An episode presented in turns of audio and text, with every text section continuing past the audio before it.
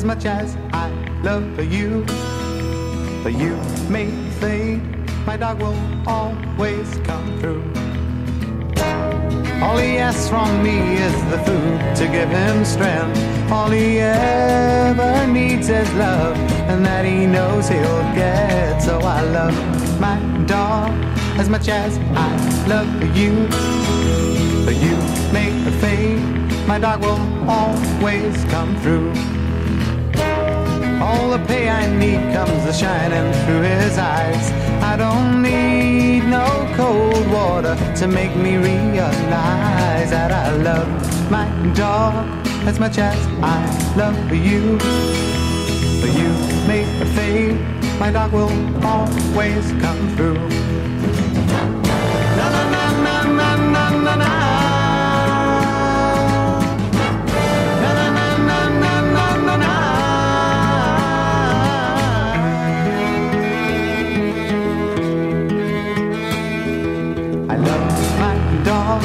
As much as I love you. You me fade, my dog will always come through.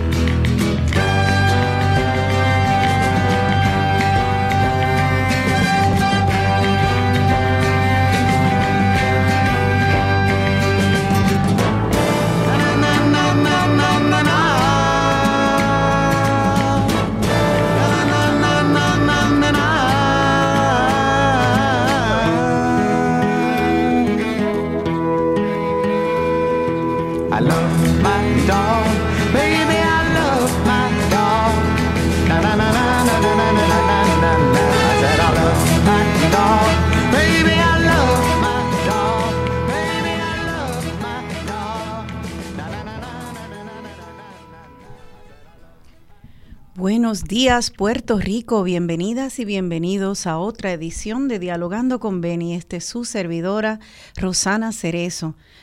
Comenzando este domingo, eh, ya último domingo de agosto, con esta canción de quien ustedes tal vez conocerán como Cat Stevens, aquel, aquella estrella de, de la música pop de los Estados Unidos de los años 60 y 70. La canción titulada I Love My Dog, Yo amo a mi perro. Y la escojo porque el tema del programa de hoy es precisamente el derecho de los animales. Casi todo el mundo eh, ha tenido alguna mascota en, alguna, en algún momento y en alguna calidad en su vida. Eh, tenemos contacto con el mundo animal, sea animales domesticados o con solo mirar el cielo, ver las aves. Pero a veces eh, solamente vemos a, esos, a esas criaturas desde el lente de la supremacía humana, de nosotras y nosotros como los dueños de este planeta, que hacemos y deshacemos, somos buenas o malas, de acuerdo a, a, a como el viento, a nuestro antojo, a, a nuestra crianza. Y esos animales gracias a que hemos dominado este planeta, dependen eh, de que estemos o despiertos o estemos, seamos conscientes. Eh, lamentablemente, sus vidas están en nuestras manos, tanto de las mascotas domesticadas como de tantos animales eh, silvestres. Entonces, el programa de hoy trata precisamente sobre este concepto del derecho de los animales. El derecho de los animales, el cual está íntimamente ligado a nuestra actividad humana y a nuestra conciencia humana. Eh, vamos a hablar de distintos temas y vamos a empezar por hablar de, de los valores, de nuestra visión de mundo y cómo, cómo caen los animales dentro de esa visión de mundo y si quizás tengamos que ajustarla para poder respetar la creación y la naturaleza. Vamos a hablar también de temas muy, muy particulares a Puerto Rico, que son yo creo que universales en casi todos los, los países del mundo, pero en Puerto Rico lamentablemente están fuera de control, que son el abandono de animales, los animales callejeros, el, el maltrato a los animales y vamos entonces a ver qué leyes hay, si se implementan, cómo podemos implementarlas, cómo podemos hacer a nivel individual y colectivo para hacer de nuestro país un país más justo para los animales. Así que es un placer darle la bienvenida al programa hoy a dos personas que son defensores de los animales en, en todas sus expresiones. Eh, la primera es la profesora Zair Pujols. Ella es profesora de filosofía y ética en la Universidad del Sagrado Corazón y también es presidenta de la organización sin fines de lucro Vínculo Animal. Espero verla ya en pantalla. Buenos días, Zair. Eh, no sé si me escuchas. Buenos días y bienvenida al programa. Creo que la vi, dejé de verla, así que vamos entonces a esperar a que la pantalla suba y eh, espero tener ya en línea también al licenciado Cristian Ríos. El licenciado Cristian Ríos es eh, un abogado que además de, ser jurista tiene estudios doctorales eh, de la Universidad de Barcelona, es graduado de nuestra Universidad de Puerto Rico también a nivel de bachillerato y, de Derecho y también coordina una organización estudiantil, que luego nos puede decir el nombre, eh, de defensa de los animales en la Universidad de Puerto Rico. Así que ya no sé si tenemos a Cristian, licenciado Cristian Ríos en línea. Buenos días, Cristian. Hola, saludos Rosana y saludos a los y la radio escucha. Muchísimas gracias por la oportunidad y verdad de sacar este espacio para conversar un tema tan importante como bien dijiste introducción. Gracias por estar con nosotras, Cristian. Y creo que veo, veo a, a que entra y sale de la pantalla, eh, pero ya mismo podemos, podremos, eh, si no la podemos eh, mantener en Skype, pues entonces si la pudiéramos llamar, eh, vamos a arrancar con el programa porque precisamente quiero que empecemos el programa con una, una reflexión sobre nuestra visión de mundo eh, en cuanto a los animales. Antes de hablar de los problemas específicos y, sus soluciones, que hagamos esta reflexión.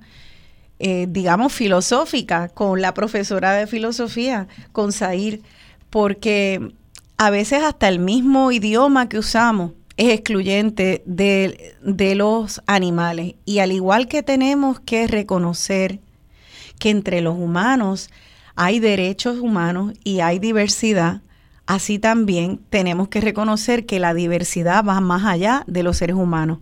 Eh, tenemos ya en línea a Zair Pujols. Buenos días, Zair, ¿estás ahí? Sí, buenos días, licenciada. Gracias por la oportunidad. Gracias a ti, Zair. Y eh, tal vez ahorita podemos otra vez intentar Skype, pero por ahora arranquemos entonces con el programa. Como dije en la introducción, em, quisiera que nos eh, empecemos a ir con eso que tú enseñas en las clases en la Universidad del Sagrado Corazón, que em, eh, la ética y, la, y el paradigma que en cuanto a los animales, el paradigma que domina en la sociedad, en lo que nosotros nos hemos educado eh, sobre cómo tratar a los animales y el espacio de los animales en el mundo y en nuestras vidas. ¿Nos puede explicar un ABC de dónde estamos ahora mismo eh, en nuestra sociedad? Sí, mira, eh, normalmente, ¿verdad? Eh, la ética, que es una disciplina de la filosofía que pues enseñamos a los estudiantes y a todo, ¿verdad? Que, que le interese, normalmente se ha sustentado en una concepción antropocéntrica, es decir, que nos, siempre nos hemos preocupado en cómo los seres humanos nos relacionamos entre sí. Sin embargo, tenemos que empezar a cuestionar ese fundamento antropocéntrico que tenemos en la ética y en lo jurídico y en otras materias, ¿verdad?, de estudio. Con la siguiente pregunta, ¿cómo nos hemos relacionado los seres humanos con aquellos que no pertenecen a nuestra especie? Ese cuestionamiento es esencial, ¿verdad? Porque tiene que implicar una apertura a un cambio de mentalidad tanto individual como colectiva de por qué hay que reconocer, ¿verdad? Ese trato cruel que hemos tenido con ellos, que los hemos instrumentalizado a través de la historia para satisfacer fines o necesidades, ¿verdad? Y ese cambio de mentalidad nos va a llevar a descubrir un ABC, ¿verdad? Como tú mencionaste, y es lo primero que los animales son sujetos de consideración moral. ¿verdad? Ya no son objetos eh, de uso, sino que son sujetos que tienen que tenemos que evaluar cómo los vamos a tratar y cómo deben ser tratados, ¿verdad? Y eso implica un trato digno, un trato justo, ¿por qué? Porque son seres sintientes. Y en eso también tenemos que trabajar que la justicia social es extensiva y debe ser extensiva para todos los seres sintientes y todos los seres vivos ese concepto de justicia social donde nos ocupamos, donde cada miembro de la sociedad eh, pueda tener eh, sus eh, necesidades cubiertas, su reconocimiento, pues ya no solamente puede limitarse al ser humano, sino tiene que limitarse a otras especies que componen nuestra sociedad, sobre todo los animales que hemos domesticado.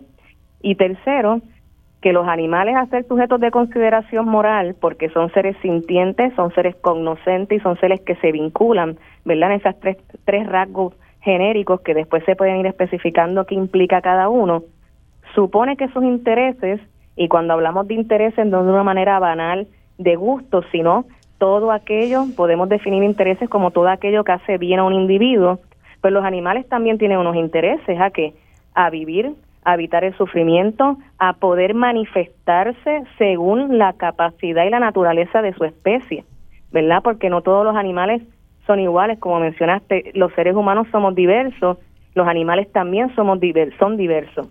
Y en esa diversidad, pues hay, hay, hay unas especificaciones desde el ámbito científico que nos han aportado muchísimo, porque nosotros quizás tenemos un conocimiento superficial y reducimos a los animales a seres sintientes pero los animales tienen otras características más específicas que el ser humano, si vamos a considerarlos, tenemos que buscar la forma de cómo dejarles ser.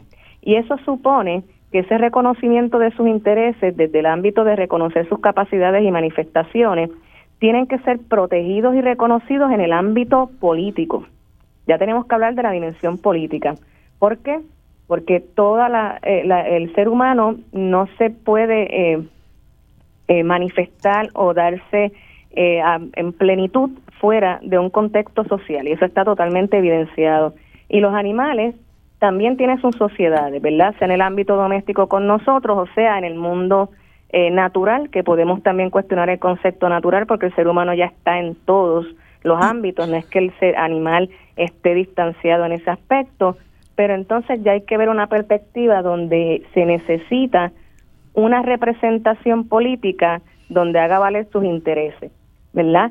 Y eso es una cuestión de un paradigma que tenemos que trabajar, eh, tenemos que tener esa apertura porque ciertamente los hemos excluido históricamente y hemos tenido una relación cruel con ellos y ya es momento de que mínimamente podamos empezar a hacer esos cambios en la sociedad.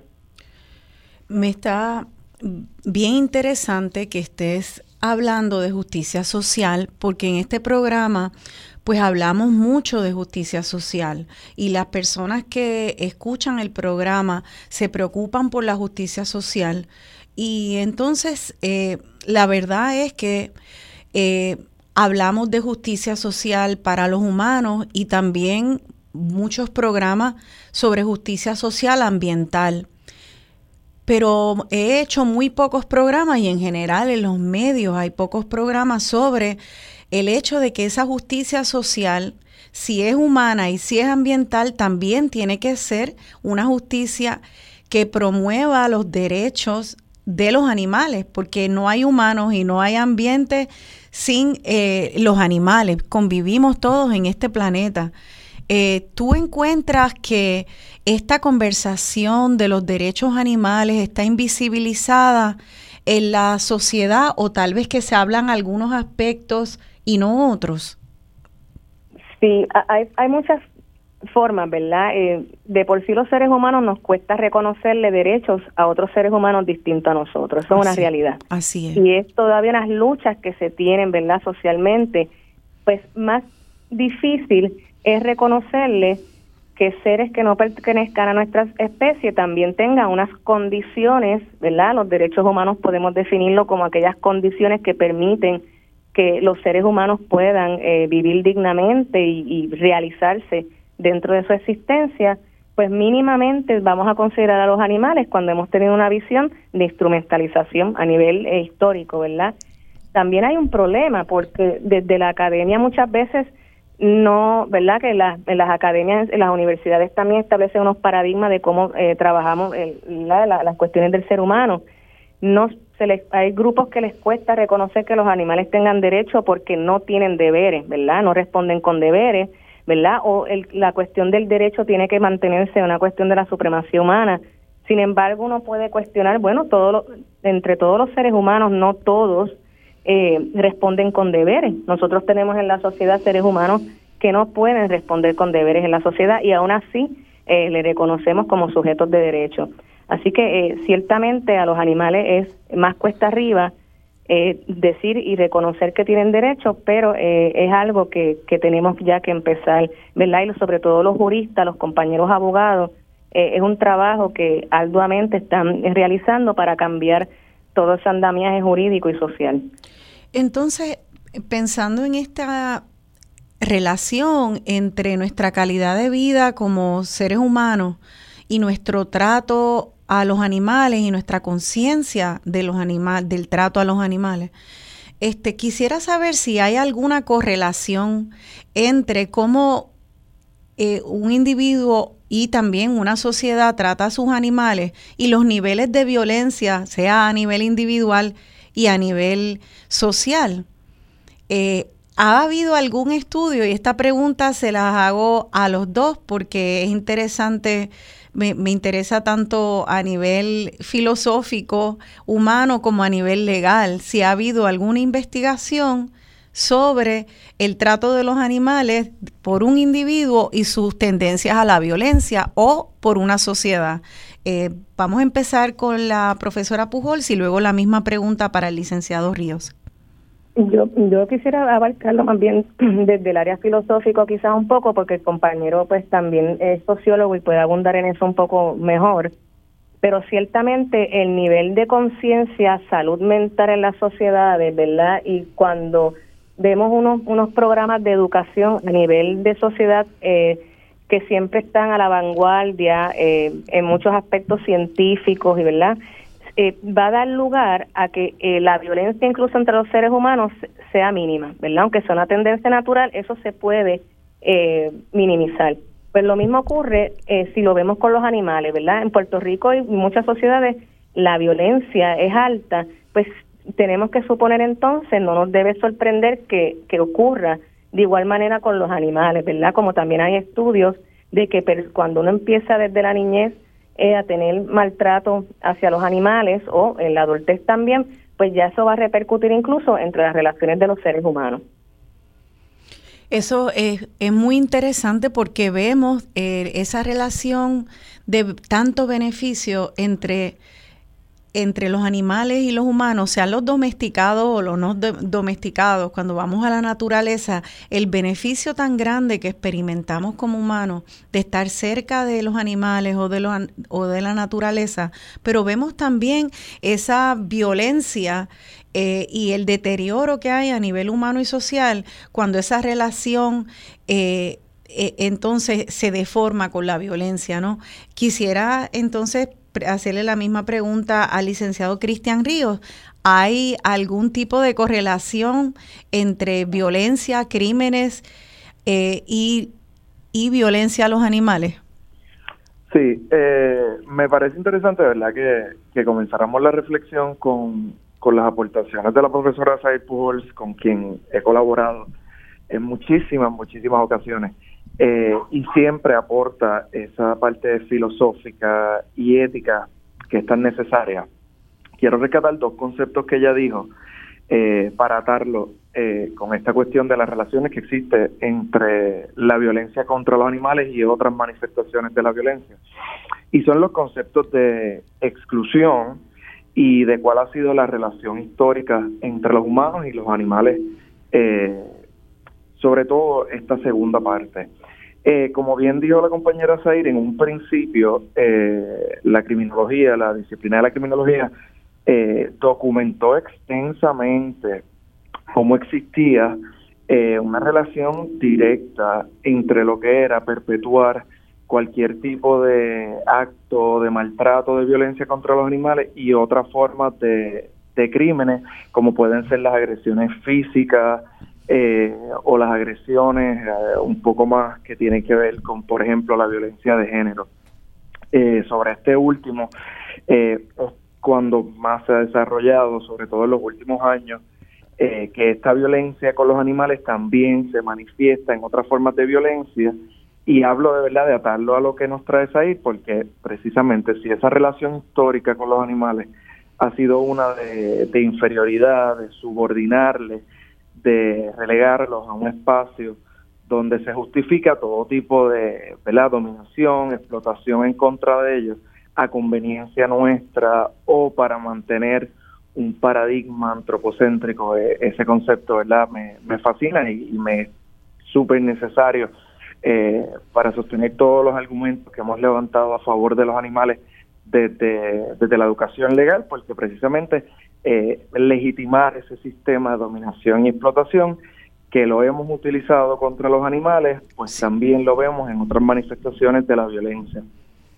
O sea que eh, para aclarar también al público, estamos usando este término que es grandote, antropocéntrico, y eh, lo que quiere decir es que cuando pensamos en todo solamente con el ser humano en el centro, como si fuera un planeta que está hecho solamente para el ser humano, a pesar de que hay una diversidad tan rica de vida y de seres que sienten y padecen. Y eso es lo que es ser antropocéntrico, cuando solamente pensamos en servirnos y que todo está para servirnos a nosotros, eh, los humanos. Eh, entonces, hay estudios entonces que predicen la violencia de un humano hacia otro humano porque le ha hecho, porque ha sido violento entonces con, con algún animal. Eso, eso se ha hecho entonces.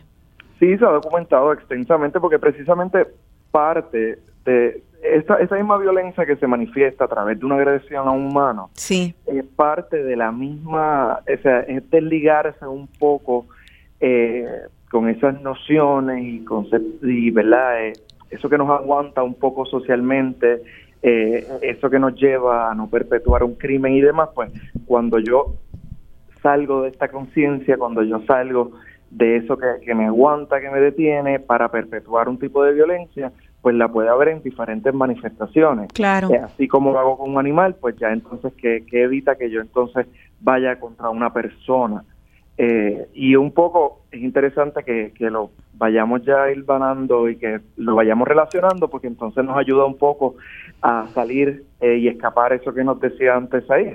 Eh, ¿verdad? Esa manera en que veamos a los animales de forma inferior, hay que transformar ese paradigma, hay que cambiar eh, tenemos que movernos de pues una buena manera es viendo que esas mismas violencias que, que afectan a las personas también afectan a los animales y no por ello tiene que estar en una segunda etapa, ¿verdad? En una, una etapa de inferioridad eh, subordinado a otro tipo de denuncia, sino que también parte de la misma denuncia. Claro. Eh, ya nos tenemos que ir a la pausa y antes quiero dejar algo sobre la mesa y es que hemos estado hablando hasta ahora entonces de de cómo una persona que es directamente violenta con un animal, pues puede luego pasar a hacerlo con un ser humano. Y eso yo creo que es algo que todos nos hace sentido. Sin embargo, también a veces podemos hacer daño sin quererlo. Yo quiero que eh, pongamos este tema eh, para poder discutirlo en el próximo segmento. Y yo me quiero dar a mí misma de ejemplo, eh, porque me he dado cuenta, según pasan los años y me voy educando, que gran parte del entretenimiento nuestro y tiene y de hasta de las necesidades básicas eh, como alimentarse, se hacen a expensas y con el dolor animal y del ambiente. Y por ejemplo, cuando mi niña era pequeña, yo la llevaba a SeaWorld a ver, la llevé en varias ocasiones, un parque acuático, a ver una ballena orca en una piscina. Y luego yo me enteré lo que significaba eso, el sufrimiento que significaba para esa criatura. También la llevé a que nadáramos con delfines y aquello fue la gran alegría. Luego vi el documental que les recomiendo a todos, que se llama The Cove en inglés, como la cueva, C-O-V-E. Y ahí aprendí que a los delfines, para poder llevarlos a esos parques acuáticos, matan a miles de delfines, buscando un delfín que se parezca a aquel famoso delfín flipper. Entonces me volví cómplice de una matanza y una crueldad en contra de animales porque no estaba educada. Ese tipo de violencia que, que cometemos porque nos queremos acercar y conocer con amor un animal y no sabemos que estamos siendo violentos participando de un mercado violento. Esa violencia yo quisiera que habláramos de las distintas maneras que podemos hacer daño sin ser directamente violentos hacia un animal. Eh, nos vamos entonces a despedir del segmento con la canción Qué bonito y se la dedico a mi perrito Sammy, Sammy vivió conmigo 17 años, se murió ahora en la pandemia y qué hueco ha dejado ese perrito en mi vida. Ustedes que aman a los animales sabrán esta dulce compañía que son los animales. Ojalá que podamos usar el amor que tenemos hacia los animales que tenemos cerca o también que observamos de lejos para ayudarnos a ser mejores seres humanos. Qué bonito tener ese amor de animales. Quédense con nosotras. Estamos hablando de derechos de los animales aquí en Dialogando con Beni.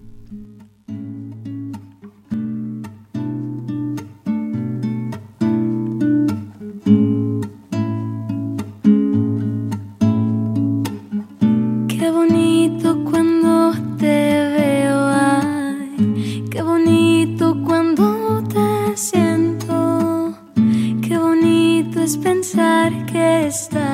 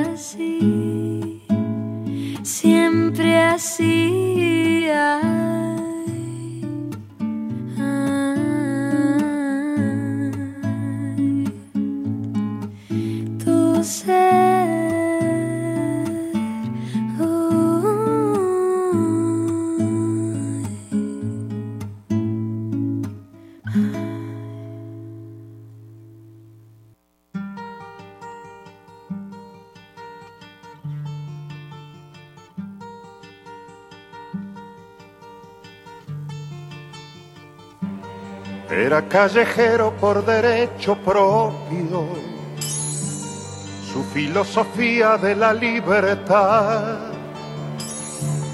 fue ganar la suya sin atar a otros. Y sobre los otros no pasar jamás. Aunque fue de todos, nunca tuvo dueño condicionara su razón de ser. Libre como el viento era nuestro perro, nuestro y de la calle que lo vio nacer. Era un callejero con el sol a cuestas, fiel a su destino y a su parecer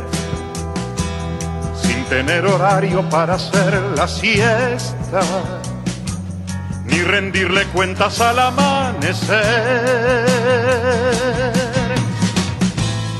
Era nuestro perro y era la ternura que nos hace falta cada día más. Era una metáfora de la aventura que en el diccionario no se puede Era nuestro perro porque lo que amamos lo consideramos nuestra propiedad. Y era de los niños y del viejo Pablo, a quien rescataba de su soledad. Era un callejero y era el personaje de la puerta abierta en cualquier hogar. Era en nuestro barrio como del paisaje, el sereno, el cura y todos los demás.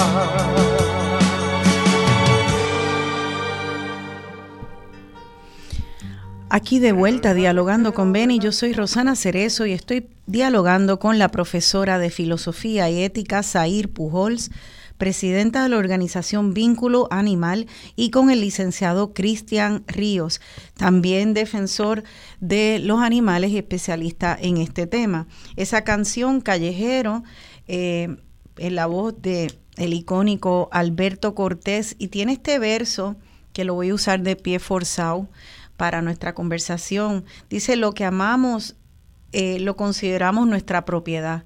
Hablando de, hablando de ese, esa figura del perro callejero en esos tiempos de, de Cortés, yo recuerdo eh, pensar de niña, escuchar aquella canción y pensar en un perro callejero que uno viera por ahí. Ahora, lamentablemente, son tantos los perros y los gatos callejeros en nuestro país que que ya esto eh, sencillamente de lo que trata es de, de una crisis, una crisis a nivel de Estado, una crisis para mí humanitaria.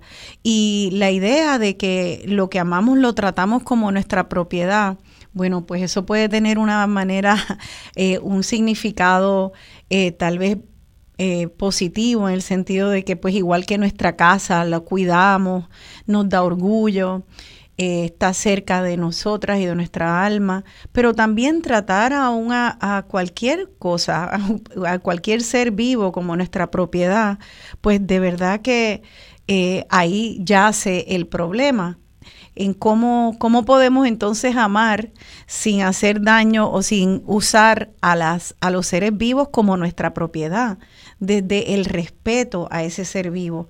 Quisiera entonces que retomemos la conversación en cuanto a esa manera que tenemos de a veces amar y porque queremos ver la naturaleza y acercarnos a ella, eh, acabamos haciendo daño sin quererlo.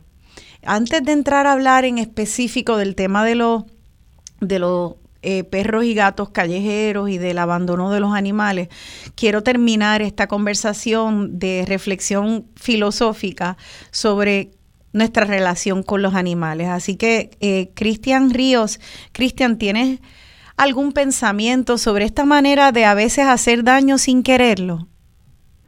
Sí, eh, Antes de eso, quería un poco abordar lo que estabas hablando ahora de, de verdad, este cambio de paradigma que eh, hemos visto en la última década, eh, que se va reflejando cada vez más en, los instrumentos legales, entiéndase en los estatutos, las leyes, los reglamentos, eh, incluso algunos países de Latinoamérica en las constituciones, y es el que tiene que ver con cómo la, en esta, ¿verdad? esta relación histórica de, lo, de las personas con los animales, la cual ha sido eh, predominada por una visión de subordinación de los animales, pues en las últimas décadas hemos visto, por fortuna, que ha habido un cambio, un giro en la manera de verlos. Ya no los consideramos objetos, cosas, sino que ya les vamos reconociendo y les vamos dando una categoría para fines jurídicos y para fines políticos, eh, como decía Zaira anteriormente, y este, por ejemplo, eh, seres sintientes,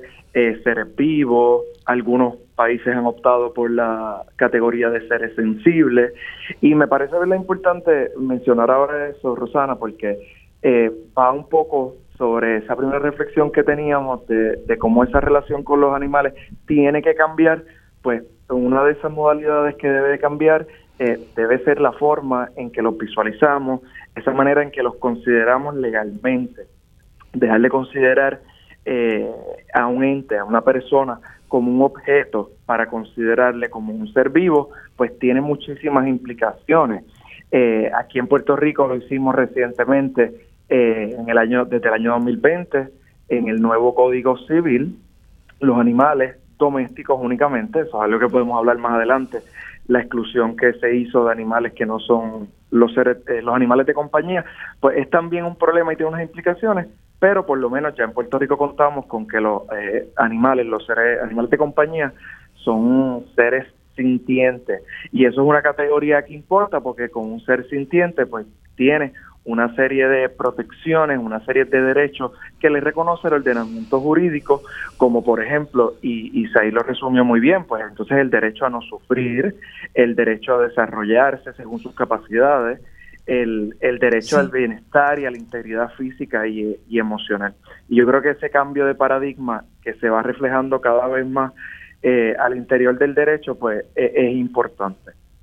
Este, entonces, atendiendo la pregunta que nos, que nos haces ahora, pues mira, eh, ciertamente hay ciertas violencias contra los animales y a mí siempre me gusta hablar de violencia contra los animales en plural, porque la, la violencia que más conocemos sí es aquella violencia que es el maltrato, eh, que son los actos físicos que se perpetúan contra los animales, también la negligencia en forma de abandono o de no proveer los cuidados eh, médicos, veterinarios necesarios o los cuidados mínimos como los pues tener acceso a alimentos, tener acceso a la luz solar, a, a dónde guarecerse en caso de, inclemencias del tiempo pero también hay otras formas de violencia contra los animales, que esas son las que menos eh, atención reciben, eh, de hecho, incluso por parte de organizaciones que trabajamos estos temas.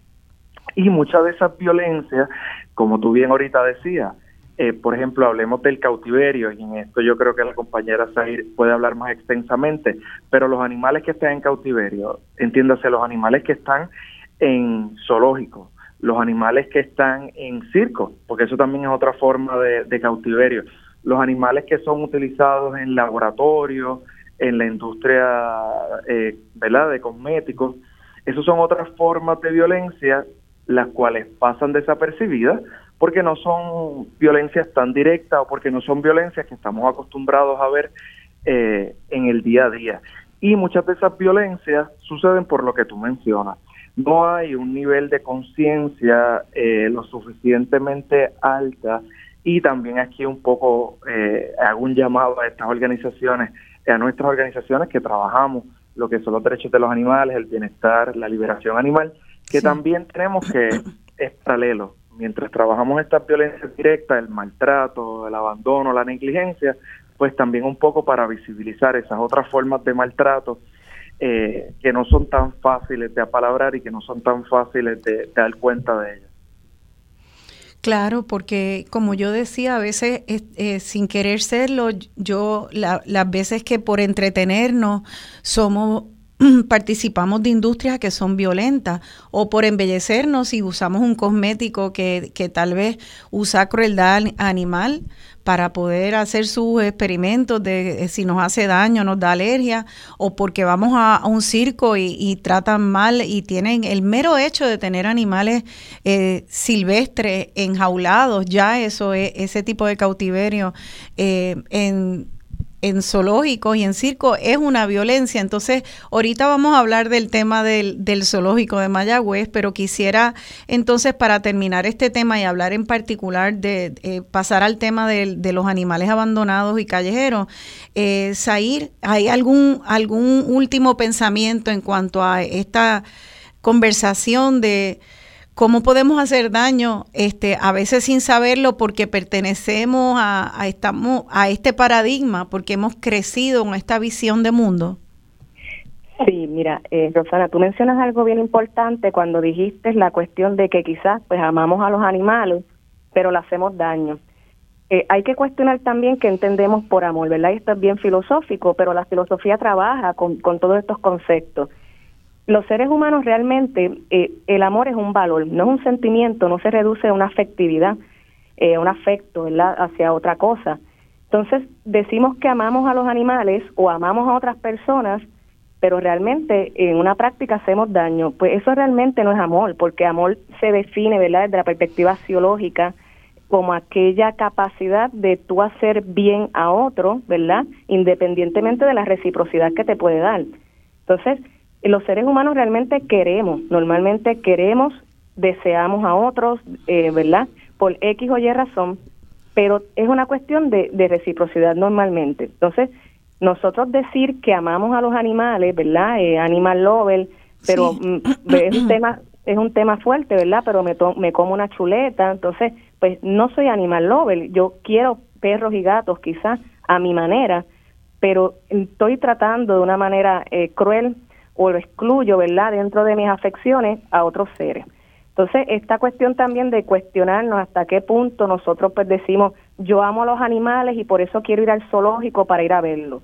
No los ama realmente, los, los quiere, ¿verdad? Los quiero a mi manera, ¿verdad? Porque esto es una cuestión también de, reflexionar hasta los conceptos que tenemos en la forma en que nos vinculamos. Y ciertamente, como dice Cristian, para ir cerrando, eh, es una cuestión de, de un paradigma completo donde se ha normalizado unas prácticas que culturalmente y sociales pues las tenemos desde la niñez, eh, normalmente eso es lo que se ve, y pues también con conceptos trastocados o erróneos de cómo también nos vinculamos, pues trae todo, incrementa, ¿verdad? Eh, este desventaja que tienen los animales, pues por ser una especie diferente a nosotros.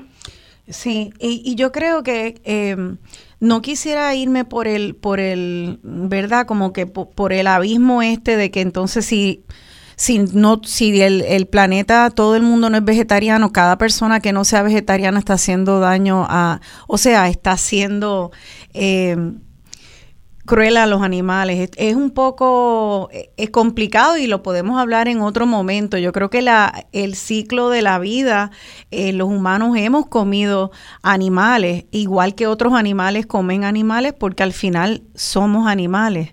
Este, pero el problema está en una industria completamente cruel, un consumo completamente desmedido, que, que ya ahora en realidad podríamos todo el planeta ser vegetariano por, por décadas, yo creo, y todavía nos quedaría tiempo para echar, revertir el daño ambiental y la crueldad animal que la industria eh, de la carne, las distintas carnes han causado en nuestro planeta, ¿verdad? No, no creo que sea eh, en contra de la naturaleza humana comer carne. No creo que eso es lo que ustedes están diciendo, ¿verdad? Bueno, es un tema controvertido que lo podemos hablar. Eh, hay muchas cosas que no son, eh, pueden que no sean contrarias, pero éticamente no son correctas. Por ejemplo, yo puedo tener, cuando se justifican los hombres, un deseo sexual descontrolado Sí. Eh, ¿Verdad? Una sexualidad en base de la testosterona me justifica que yo pueda forzar a la otra persona a tener sexo. Entonces, esas cuestiones pueden tener una base biológica, pero éticamente, ¿verdad? Para el reconocimiento de la dignidad del otro ser, tenemos que modificar unas conductas. Pero eso es un tema de mucho debate, ¿verdad? Y sí, de mucho eh, debate, claro, porque una, porque hay una cosa está en eh, pues sí, y no quisiera entrar y no quisiera entrar en todo eso porque se nos puede ir el programa en eso, pero no quisiera tampoco equiparar una persona que come carne, carne con alguien depravado, este, como un pedófilo. Eso no es lo que lo que estamos insinuando, sí, pero sí yo creo que son cuestionamientos que, que tenemos que, que tenemos que hacernos en cuanto a cómo estamos en el mundo y no ponernos a la defensiva al momento de escuchar eh, eh, planteamientos que nos hacen sentir incómodos de cómo vivimos. Pues mira, tal vez comemos carne, tal vez tenemos, eh, o tal vez tenemos prácticas culturales que queremos defender y resulta que eso le está haciendo nuestra alimentación, nuestro entretenimiento, y nuestra manera de estar en el mundo le está haciendo daño a los animales. Entonces, antes de ponernos a la defensiva, podemos tener conversaciones que tal vez no nos van a llevar a respuestas rápidas y fáciles, pero tenemos que tener estas conversaciones difíciles. Y yo quisiera pues que pasemos entonces a la conversación difícil de lo que tenemos frente a nosotros. Y es un Puerto Rico que cada vez tiene más sufrimiento animal en las calles cada vez hay más perros, cada vez hay más gatos, hay también otros animales y también tenemos eh, problemas de crueldad hacia otros animales. Vamos a empezar por el tema de, los de los perros y los gatos callejeros y quisiera empezar por eh, tener un número para poder entender la magnitud de este problema. Eh, no sé si... Cristian, si tú hablamos ayer de par de estadísticas en cuanto a los en cuanto a la situación de los perros abandonados y los gatos abandonados, creo que son estadísticas un poco viejas porque eso es parte del problema, que no se recauda información por un tema que es invisibilizado por el Estado. Pero vamos entonces a empezar por ahí. Por lo menos tenemos alguna idea de cuán grave es la situación de los animales abandonados callejeros. Sí, pues Rosana, eh, yo como como bien dice, en primera instancia yo creo que debemos de, dejar claro eso.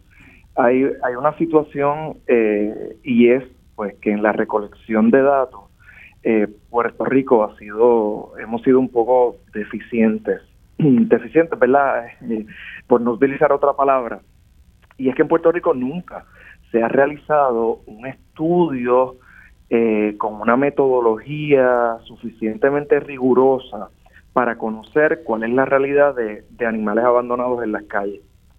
Eso obviamente eh, agrava la situación porque si yo no conozco eh, cuál es la realidad, si yo no conozco cuál significativo es el problema, eh, la magnitud de este, pues entonces los recursos que yo puedo dedicar, la prioridad que va a ocupar en la agenda pública, sí. pues un poco se vuelve más complejo poder apalabrar el tema.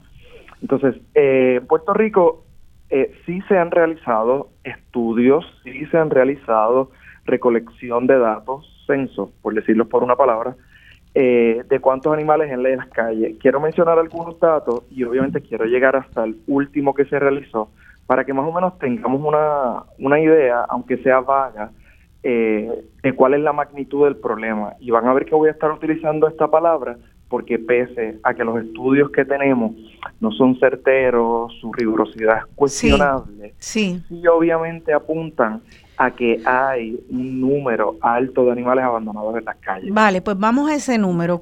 ¿Cuáles son? Sí, mira, en el 2015, que es el, un estudio que publica El Nuevo Día, eh, ellos estimaban que había, en el, y estoy hablando aquí del área metropolitana, entiéndose las zonas más urbanas eh, de Puerto Rico, se estimaba que habían sobre 300 mil perros en las calles y sobre un millón de gatos. Estoy hablando del año 2015, así que quienes nos escuchan ya pueden ir eh, ¿verdad? sacando conclusiones que si esto fue antes de los huracanes Irma y María, fue antes de la pandemia, fue antes de que verdad de la crisis económica llegara eh, a su tope como lo que estamos viviendo ahora, pues esos números posiblemente eh, y ¿verdad? utilizo palabras así porque no tenemos la certeza para decirlo, pero la gran posibilidad es que esos números se hayan duplicado. Eso nos pone ante la realidad de que quizás haya sobre un millón de perros eh, y nada más en el área metropolitana y sobre un millón de gatos, sobre uno o dos millones de gatos. Y el área metropolitana es, es, una fracción muy pequeña de la isla completa. Así que estamos hablando entonces de que ese número se puede multiplicar muchas veces si fuéramos a aplicarlo al resto de la isla, eh, proporcionalmente, ¿no? Ciertamente, y sobre todo si nos vamos a las zonas eh, rurales, que donde pues obviamente por la topografía y demás es mucho más complejo saber cuántos animales hay en las calles, ya que por ejemplo si están en el monte, si están en las montañas, eh, donde la reproducción se da mucho más rápida, porque obviamente eh, es más difícil capturar a un animal, ¿verdad? Por parte de organizaciones rescatistas es mucho más difícil capturarle por estas condiciones, así que si pues obviamente miramos a las zonas rurales, este número eh, se exceda de una forma totalmente alarmante. Wow, o sea que estamos hablando de que antes de, de Irma y María, en el 2015, un millón de gatos en solo el área metro y casi medio millón de perros callejeros en solo el área metro. Vamos a multiplicar eso, este, no solamente porque sabemos que el huracán empeoró la situación, sino porque sabemos que el área metropolitana es un botón del, del gran archipiélago boricua. Entonces estamos hablando de millones de gatos y probablemente eh, millones también de perros. Sí, sí, no, y es bueno que, y lo menciono siempre, hablemos de los huracanes, el efecto que tuvo, hablemos de la pandemia. Después de los huracanes, el número de animales aumentó y también los animales que están en las calles. Las personas que vivimos en el área metropolitana eh, conocemos esto de cerca porque ahora tenemos no solo perros, gatos, sino también gallinas, gallos, cerdos vietnamitas. Así es. Obviamente esto todo está relacionado porque luego de los huracanes eh, entre que muchas familias tuvieron que salir del país por las condiciones, entre que muchas familias se vieron económicamente en la precariedad y eso lleva ¿verdad? a que el número de animales abandonados aumente. Eh, luego entonces entramos a la pandemia, sobre todo a principios de la pandemia muchas organizaciones levantamos la voz porque muchas personas comenzaron a asociar eh, a la transmisión del, del coronavirus a tener animales en las casas. Y eso también significó un incremento de animales en las calles. Eso a la crisis económica que vivimos en Puerto Rico desde el año 2008, ¿verdad? Si, si la crisis económica aumenta, a más difícil se nos hace tirar el peso a final de mes, pues los animales, por esto mismo que hablábamos al principio, ese paradigma de subordinación, pues entonces el animal va a pasar eh, a una posición relegada cuando si en mi casa pues yo tengo ancianos que cuidar, cuando tengo niños y niñas que cuidar, pues entonces los animales pasan a una segunda, ¿verdad? Los relegamos y eso también conlleva eh, el abandono, el tener que ya sea poner en adopción o en casos, ¿verdad? Eh, donde pues, los más tristes los abandonamos en las calles a su suerte. Ok, entonces empezamos hablando de, de, que no podemos tener justicia social sin pensar en los e incluir a los animales en nuestra política pública. Entonces, si tenemos una situación tan alarmante de millones de gatos en las calles, eh, posiblemente un millón o más de perros en las calles o acercándonos a un millón porque estoy, estoy tirando números especulativos, ¿no? Basados en esa cifra que nos da el licenciado del 2015 de solo el área metro. Ok. Esto es una situación alarmante, todos lo vemos, lo sabemos. Cuando vimos los números es bien chocante porque quiere decir que hay más animales callejeros que, seres humanos en, Puerto Rico, probablemente, o casi la misma cantidad. Eh, entonces, ¿cuál es el papel del Estado? Porque eh, eh, si ya tenemos tanto sufrimiento animal, en las calles la gente tirando a los animales o los animales a su suerte, en su mejor expresión, sueltos por ahí buscando cómo pueden sobrevivir. ¿Qué responsabilidad tiene el Estado? Me gustaría primero hablar del Estado, luego a nivel individual y comunitario. Eh, así que vamos en el próximo segmento a hablar de eso. ¿Cuál es la responsabilidad del Estado? Qué podemos hacer como individuos y como comunidades, porque aquí hay tres respuestas distintas. Así que vamos a quedarnos con esa pregunta para entonces pensar en la parte práctica de cómo atender este gran problema de violación de derechos animales en Puerto Rico. Quédense con nosotros, estamos en dialogando con Beni. Paga su recuerdo por los sentimientos para derramarlos en esta canción.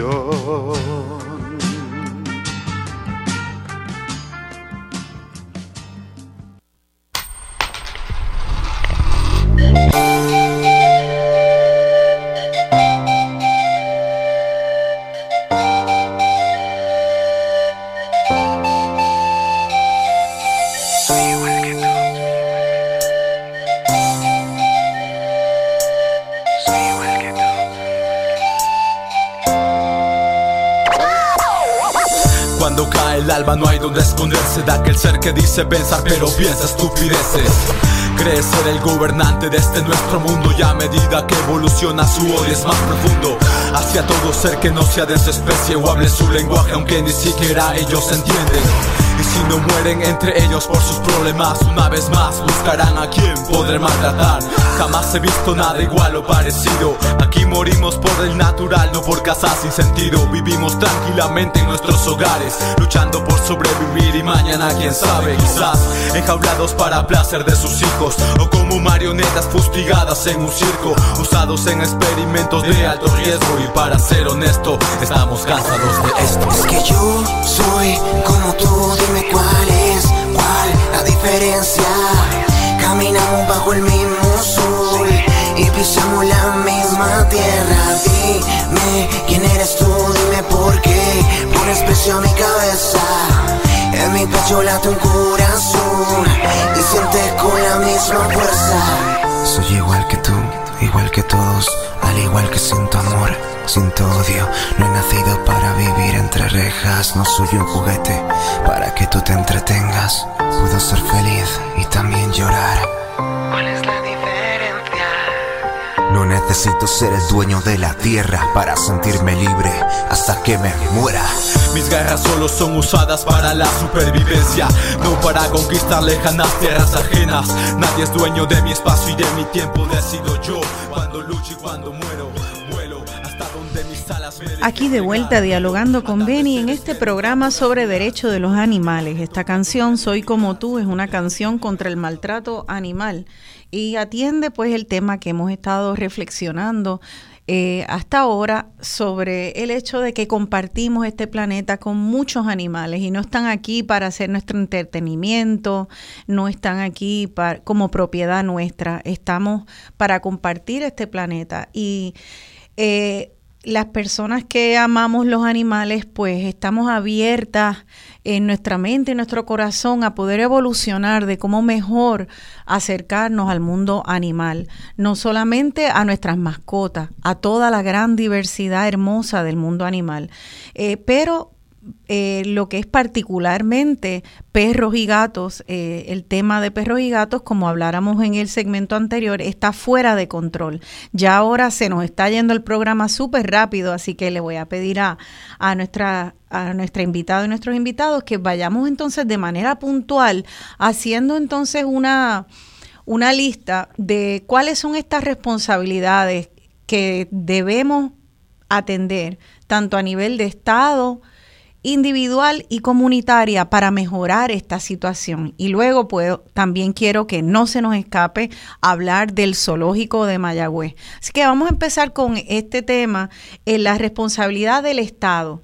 O sea, si esto es una situación de una crisis, una emergencia, si en el 2015 teníamos un millón de gatos solo en el área metro y, y casi medio millón de perros en el área metro nada más, eh, ¿cómo ¿cómo puede ser que entonces el gobierno de Puerto Rico esté dando menos servicios de recogido de animales, de ayuda a los ciudadanos con las mascotas, eh, de lo que daba hace 10 y 15 años atrás? Eh, ¿Dónde estamos? Eh, entonces, Zair, que no, no hemos, no has estado en la conversación en el último segmento, esa responsabilidad del Estado, ¿cuál debería ser? y cómo la estamos cómo la estamos desempeñando. Sí, mira, eh, se entiende que la finalidad del Estado, pues como habíamos dicho, es procurar garantizar que todos los componentes de los miembros pues tengan acceso, ¿verdad?, a unos recursos y a una existencia digna, ¿verdad?, a modo general. Eso aplica entonces en el caso particular del gobierno de Puerto Rico, que aparte de buscar la forma, ¿verdad?, de mejorar la calidad de todos los, seres humanos, tiene que entonces mirar, hacerlo con los, con los animales, con los seres no humanos, ¿verdad?, los animales. ¿Qué eh, deberíamos empezar a intervenir de manera inmediata. Hay que hacerle una presión al gobierno y al Estado que entienda, eso es lo primero, que tiene que hacer un reconocimiento de los intereses de los animales. Y parte de eso es evitar el sufrimiento, como lo dijimos al principio. Y si queremos evitar el sufrimiento, pues vamos a ver la realidad de los animales abandonados. El abandono y las condiciones que ellos están implica un sufrimiento para ellos.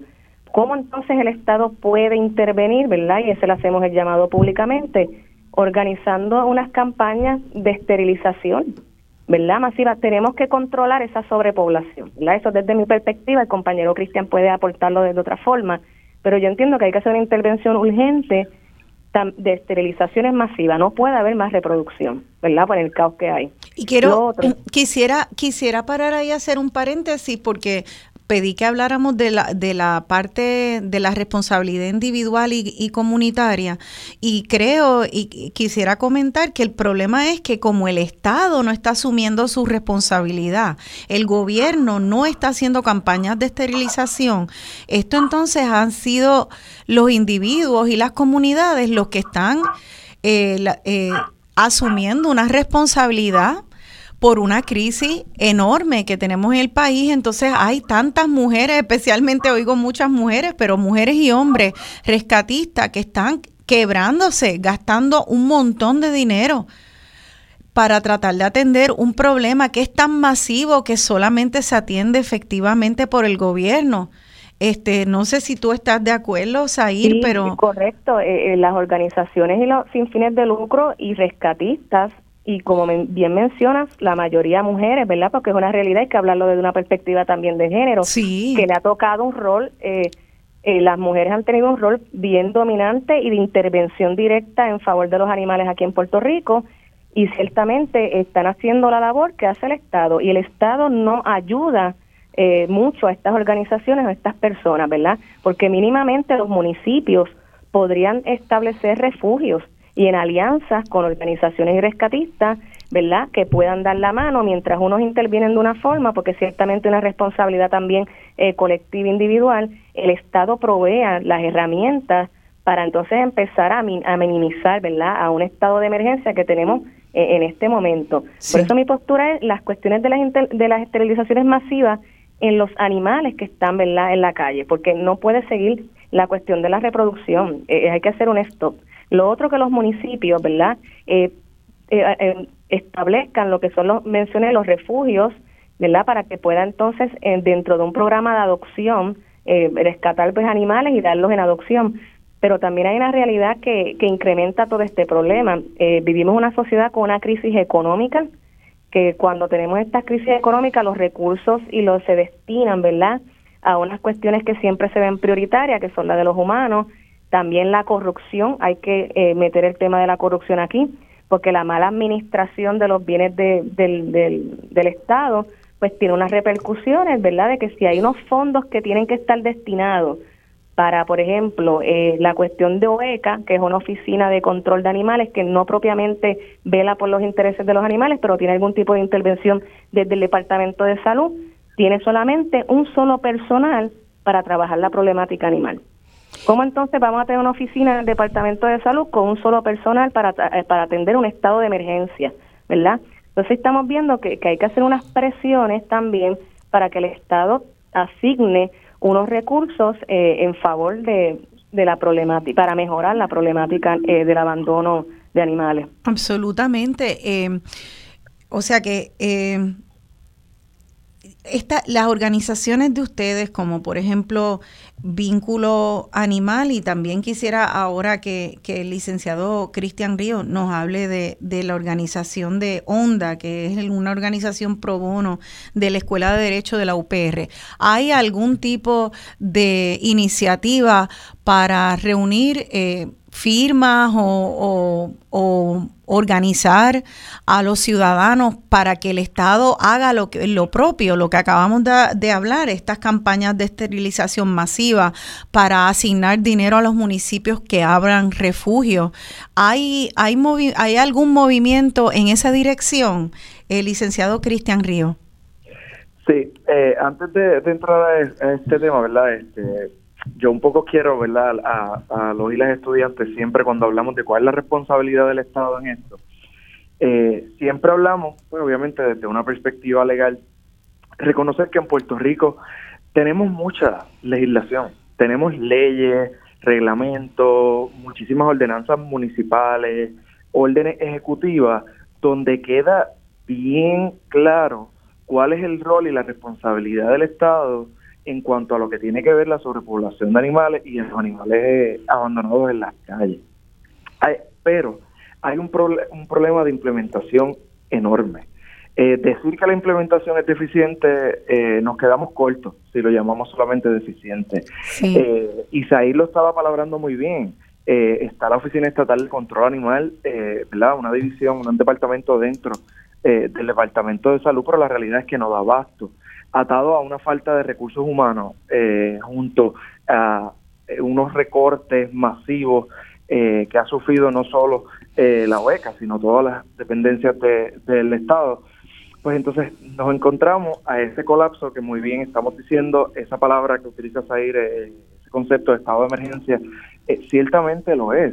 Cuando tenemos a tantas organizaciones de bienestar animal, de rescatistas, tanto organizaciones como independientes, que no pueden dar abasto, que no pueden ya recibir un animal más, que no pueden llegar a donde, qué sé yo, en un vertedero encontramos una caja con 12 cachorros, pues entonces ya hay un estado de emergencia, ya hay una necesidad de que esas leyes que se crearon, que entiendo que aquí nada más un poco eh, para beneficio de quienes nos escuchan, eh, la ley número 154, pues tipifica eh, como delito grave el abandono de animales.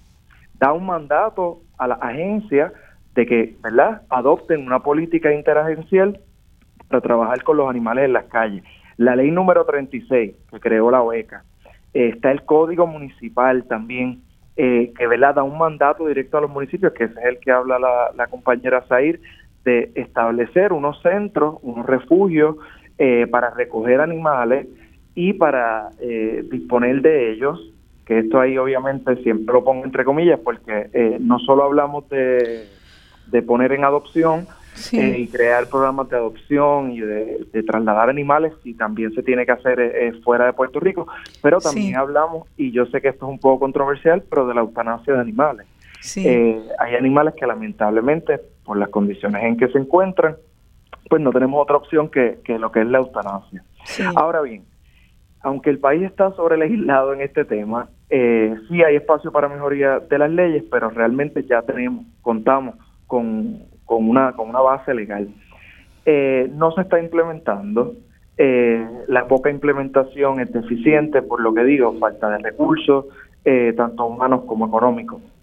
Pues ante ese panorama, las organizaciones eh, y activistas y rescatistas en su carácter independiente han tenido que asumir ese rol. Eh, yo te puedo hablar, Rosana, en los últimos años sí se han hecho unas iniciativas y aquí, por ejemplo, quiero mencionar eh, estos eventos masivos del Speyaton, donde se trajeron médicos y, y veterinarios de los Estados Unidos a Puerto Rico para participar en eventos masivos de esterilización y castración de animales.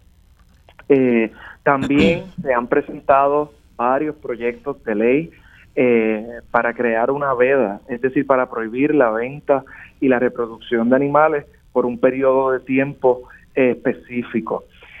todas esas medidas, lamentablemente por distintas razones, una pues por, quizás el cabildeo intenso que han creado los criaderos de perro privado, también pues un poco por una falta de, de apoyo que hemos tenido por parte de la ciudadanía.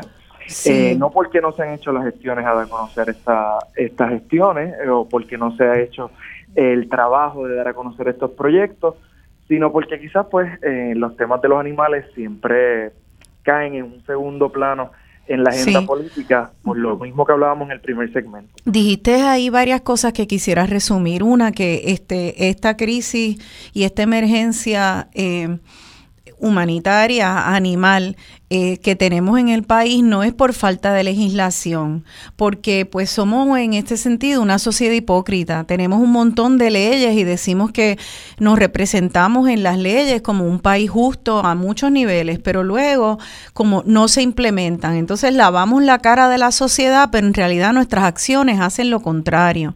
Eh, así que si tú tienes una oficina que dice que es para el control animal y tienes solo una persona, cuando en el área metro había hace casi 10 años un millón de gatos, pues tú sabes que eso es, eso es un aguaje. Eh, y nosotros no podemos ser, como decía mi padre, un pueblo tan aguantón, dejar que haya estos aguajes, entonces decir, ah, esto es un aguaje, no se está haciendo nada, este, y después seguir nuestro día. Es muy difícil vivir con tantas acciones que hay que tomar, acciones ciudadanas, y tomar acción a nivel individual. Sin embargo, hay unos pasos, ciertos pasos que ayudarían a movernos a nivel individual, comunitario y a mover este estado hipócrita. Yo quisiera que hablemos de varias y voy a hacer las preguntas bien puntuales porque ya se nos está acabando el programa y no quiero que, dejemos de hablar de ellas. Una de ellas es, eh, tú mencionas, Cristian, que hay un proyecto de ley eh, proponiendo que se, que se prohíba la venta de animales o sea, de perros de raza y gatos, que se prohíba la venta por un tiempo. Esto podría chocarle a mucha gente que puede decir, pero es que yo quiero comprarme un labrador o yo quiero comprarme un Frenchie, o no, los míos son los bulldog o los míos son los, los yorkie o los chihuahua. Y eh, yo creo que es bien importante que entendamos por qué hay organizaciones dedicadas a, atender esta emergencia que están proponiendo que no se puedan vender más, más perros y, gatos. Lo que más se vende son perros.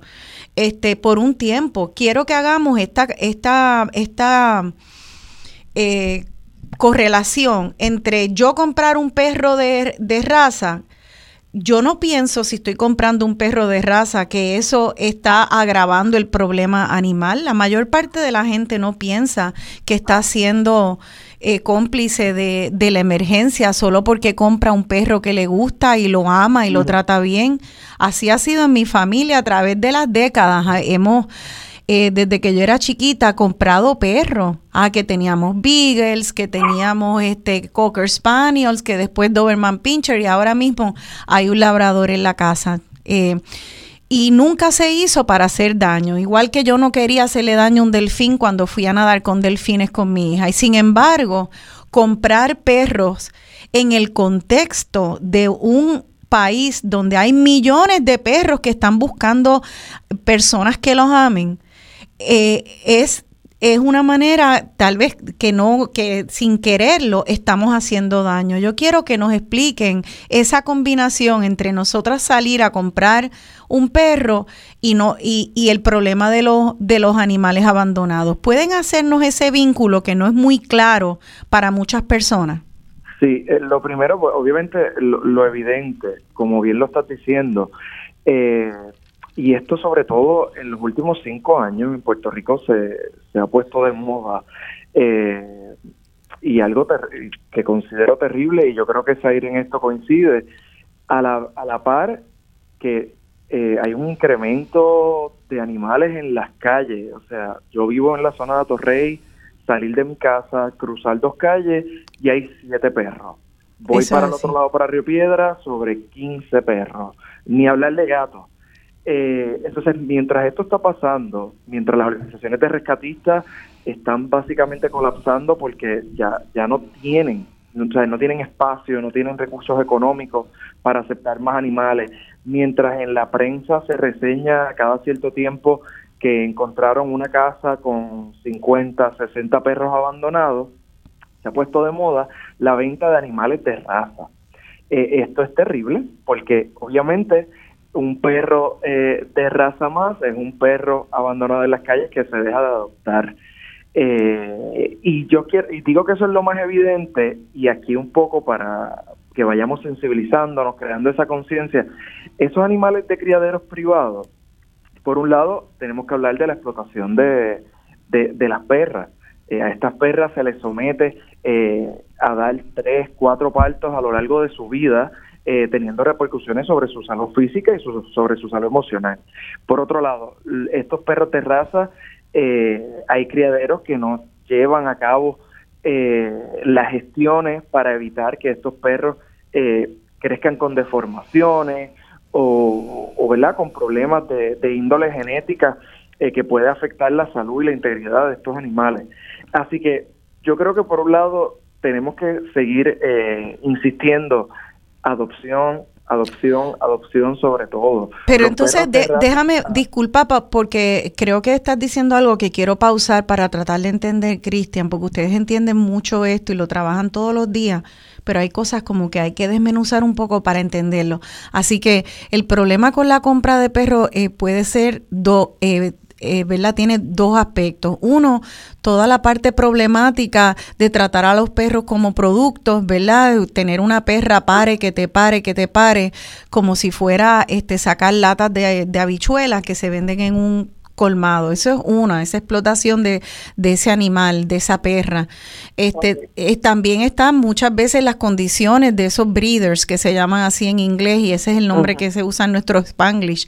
Este, y pero aún si, fu, si supiera la persona que es un breeder de excelencia y la perra no está siendo explotada, entonces está este otro aspecto de que porque compraste ese perro labrador, bulldog, yorkie, poodle, no adoptaste a un perrito que anda por las calles o que está en algún refugio.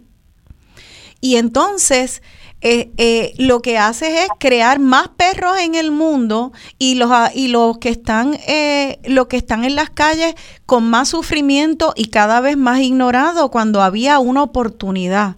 Y esa parte es la que muchas veces no una vez más, con todo el amor del mundo, nos acercamos a los perros. Quiero uno, pero lo vemos como lo quiero con estos rasgos, lo quiero que tenga la naricita así. Y es un poco una visión, eh, yo pensando en, en mí misma, criticándome a mí misma, un poco fascista. ¿No? Ah, pues yo tengo que tener un perro que sea rubio o que, tenga ojos azules. Es fascista en el sentido de que, caramba, ya hay tantos perros, escoge dentro de lo que hay. Eh, y, y, podemos hacer el, el, una diferencia y sin embargo hay perros que se venden por 5 mil dólares y más. Sí, sí, sí, hemos visto unos casos, eh, que de una sola eh, de cuatro o cinco cachorros se pueden sacar 20 mil dólares. Eso es algo obsceno ante la realidad que hemos estado hablando durante el programa. Y quiero también un último punto sobre esto. En Puerto Rico es requerido por ley que los breeders, eh, los criaderos de los que crían animales de esta forma y, y, los ponen a la venta, estén registrados en el Departamento de Salud. A este, al día de hoy, al día de hoy, cualquier persona puede hacer el ejercicio comunicándose con el Departamento de Salud eh, buscando esta lista y solamente hay una sola persona registrada eh, ¡Ah! para criar y vender animales. ¿Cómo va a ser? Así que también, atándolo además que, de nuevo, dejamos de adoptar muchos animales, a toda la explotación que conlleva los breeders y demás, también cuando eh, compramos animales, eh, no solo hablamos de que entonces le seguimos tratando como propiedad, sino que también estamos en cumplimiento con la ley.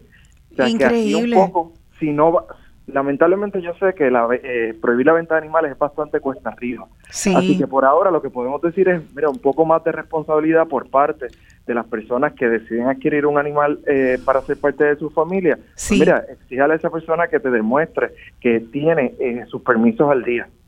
Y sabes que me estoy recibiendo mensajes mientras hablamos y me dice mi prima hermana eh, Lisa y vengo de una familia de rescatistas y mis primas son eh, rescatistas de animales. Quiero que hablemos de eso. Entonces, mi, eh, saludos a Lisa. Y Lisa me recuerda que también, eh, y tristemente, hay muchos perros también de raza en los albergues y en los santuarios y en las calles. O sea que si a usted le gusta un perro de cierta raza, probablemente esa raza o una muy parecida esté en, esté en los albergues de nuestro país porque ya no dan abasto.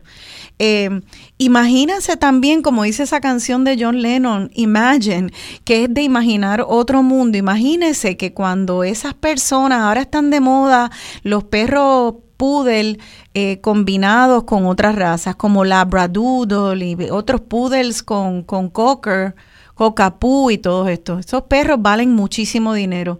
Imagínense que en vez de estar criando más y pariendo más perros y perras, que tan costoso, esa persona que paga 5 o 10 mil dólares por un perro, en vez adopta a un perro o una perrita y ese dinero que estaba dispuesta a vender se lo da a un albergue Imaginemos una cosa así. Qué increíble. A un albergue para entonces, en vez de seguir propagando más perros en el mundo, entonces eh, usar esos 5 mil o 10 mil dólares para esterilizar y para empezar a traer alivio y amor y compasión a nuestro planeta. Eso es algo que, que todos los que amamos los perros podemos hacer.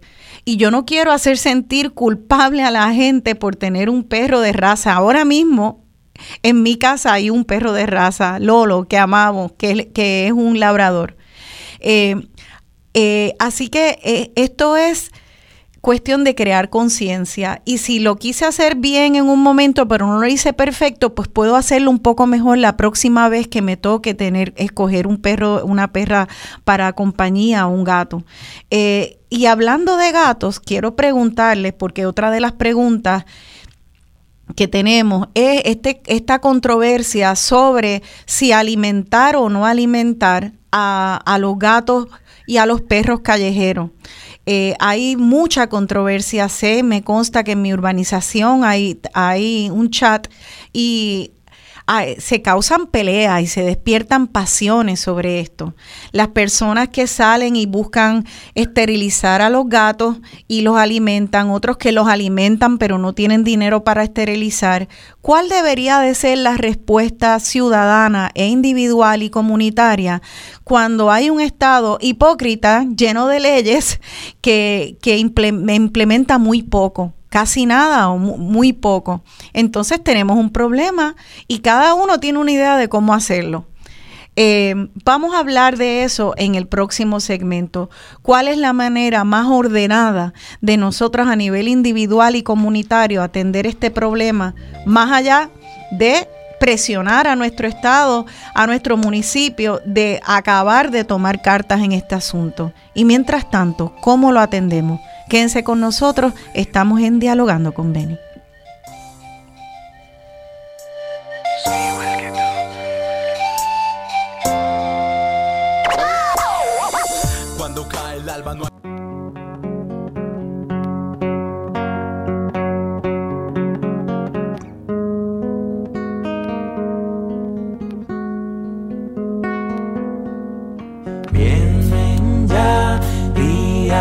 Amar la casa que habitas, días de amar la tierra vegetal, flor y animal. Vienen ya ríos con agua sin envenenar, agua que beben los que tienen sed, igual que usted. Pulmones de la gran ciudad, selvas que aroman en la oscuridad, noches de paz que hacía falta la humanidad. No, no es natural que en el planeta tanto ande mal, que el hombre agreda al hombre, que el hombre agreda al animal, al vegetal. Yeah, yeah, yeah. Se oyen ya loras gritando a gran velocidad, niños jugando con. Aquí de vuelta dialogando con Benny Hemos estado hablando del derecho de los animales, regresamos, ya el programa casi se acaba. Esta canción Días de Amar de Guardabarranco habla de que esto de lo cual estamos hablando, de agredir a los animales, no es natural. Pero como hemos visto, no solamente se agrede dando una patada, maltratando, abandonando, se agrede también eh, a veces sin quererlo eh, con distintas prácticas culturales que no nos cuestionamos. Eh, comprar perros sin quererlo, algo que yo he hecho. Eh, en mi familia se ha hecho. Yo personalmente estoy tratando hace tiempo de, de rescatar, pero pues ¿qué pasa? Uno no piensa que está haciendo un daño de ninguna manera al comprar un perrito, para amarlo, para cuidarlo, para ñoñarlo, pero tenemos que ir abriendo nuestra mente de cómo esa es una oportunidad para ayudar a un perrito. Y en la medida que no lo hacemos, eh, somos parte de un problema de crear un mercado de saturación entonces de perros. Y ese otro perro que está sufriendo, pues va a seguir sufriendo porque nosotros no lo adoptamos. Tenemos otras prácticas culturales culturales, los circos, este, donde atrapamos en una jaula a animales que deben de estar libres, los pájaros, los, los gallos, las peleas de gallos, las peleas de toros, este, eh, esos paseos por ahí eh, en caballos cuando ya también hay otras maneras de pasear, eh, que vemos a veces las cabalgatas de caballos y yo a veces digo, no es que no puedo mirar porque la cantidad de abuso a, a los caballos en muchas ocasiones y nos estamos entreteniendo y podemos amar a cada uno de esos animales. Y sin embargo, sin embargo, hay tanto espacio para crecer y entender. Esta práctica, esta práctica la tengo que abandonar. Estoy estoy actuando de una manera que hace daño. Y esa, esa parte de amar al animal y estar haciendo daño social es una que requiere mucha humildad, mucho repaso de nuestra conciencia, mucho pensamiento crítico. Y, lo, y por eso desde el principio comencé el programa este, haciendo un mea culpa de cómo yo también he participado sin quererlo de hacer daño. Y queremos crecer en amor y justicia. Eh, y por eso estoy trayendo esto al programa.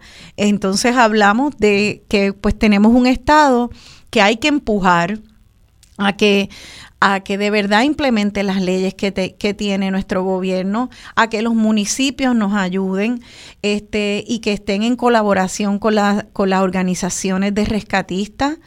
Eh, pero entonces queda la realidad de que nos quedamos como individuos y comunidades con este enorme problema y les, pedí que nos dieran algunos consejos de cómo atender de manera ordenada el tema de los, de los animales callejeros.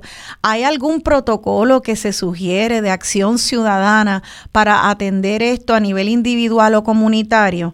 Eh, eh, no sé si ustedes en vínculo animal tienen algún tipo de sugerencia de cómo abordar esto en las comunidades.